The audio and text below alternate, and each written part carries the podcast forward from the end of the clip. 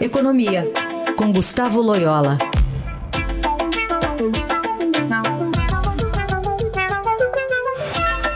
Loyola, bom dia. Bom dia. Expectativa para amanhã, porque vai ser divulgado pelo IBGE o PIB, Produto Interno Bruto referente ao segundo trimestre de 2019. Enfim, Loyola, qual a sua expectativa?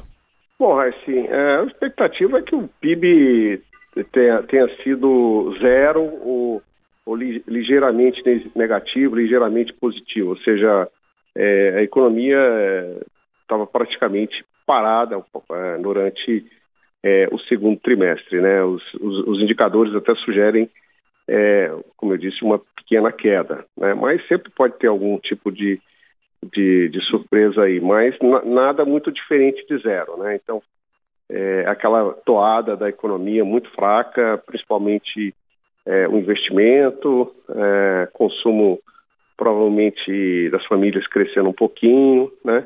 Consumo do governo caindo. Então, assim, é um, um, um PIB realmente quase que estagnado que o Brasil está tendo aí durante é, todo esse ano. E, é, vamos dizer, a gente já está aí no, no meio do, do, do terceiro trimestre, é, já dá para projetar que o terceiro trimestre também não vai ser muito diferente. É, o PIB, é, se crescer, vai crescer muito pouco. Bom, e aí, é, com isso, o que, que muda na vida do brasileiro comum, o Loyola? É bom, assim, na realidade, não muda nada em relação, infeliz, é, e é infeliz, infelizmente, né, em relação ao que está hoje. Ou seja, está é, muito difícil reduzir o elevado, a elevada taxa é, de desemprego que a gente tem hoje, né? Uhum. É, então, tem muita gente, quer dizer, o desemprego aí está na faixa aí de uns 13 milhões de pessoas. É, aqueles que arrumaram emprego, muitos deles empregos, é, é, vamos dizer assim, precários, né? Tem uma precarização aí do mercado de trabalho. E, e muitos não estão nem contando, muitas pessoas não estão nem contando aí nessa taxa de desemprego, porque desistiram de de, de, de procurar emprego e, portanto, não são consideradas na estatística, né? É o chamado desalento. Então, assim, é, os salários têm crescido muito pouco, os salários reais. Então, a economia tem recuperado realmente quase nada, né, nesses últimos meses, né?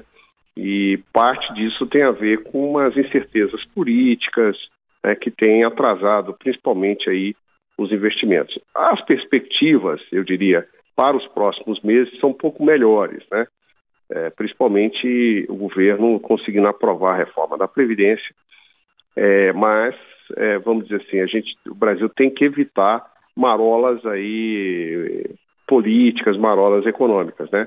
Então, por exemplo, essa discussão que se estava falando aí há pouco, né, da questão da, da questão ambiental, por exemplo, é uma marola desnecessária para o Brasil, né? Porque pode afetar o setor mais dinâmico da economia brasileira, que é o agronegócio. Exato, exato.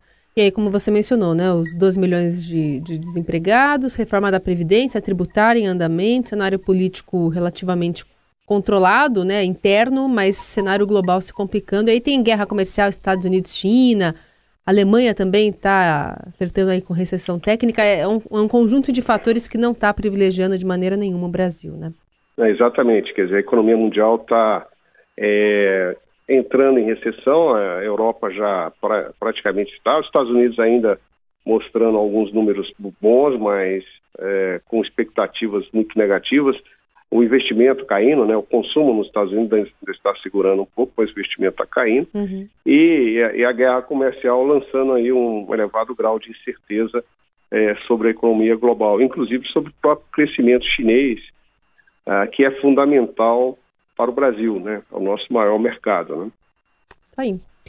Muito bem, esse é Gustavo Loyola, aqui no Jornal Dourado. Obrigada, viu, Loyola? Até mais. Até mais.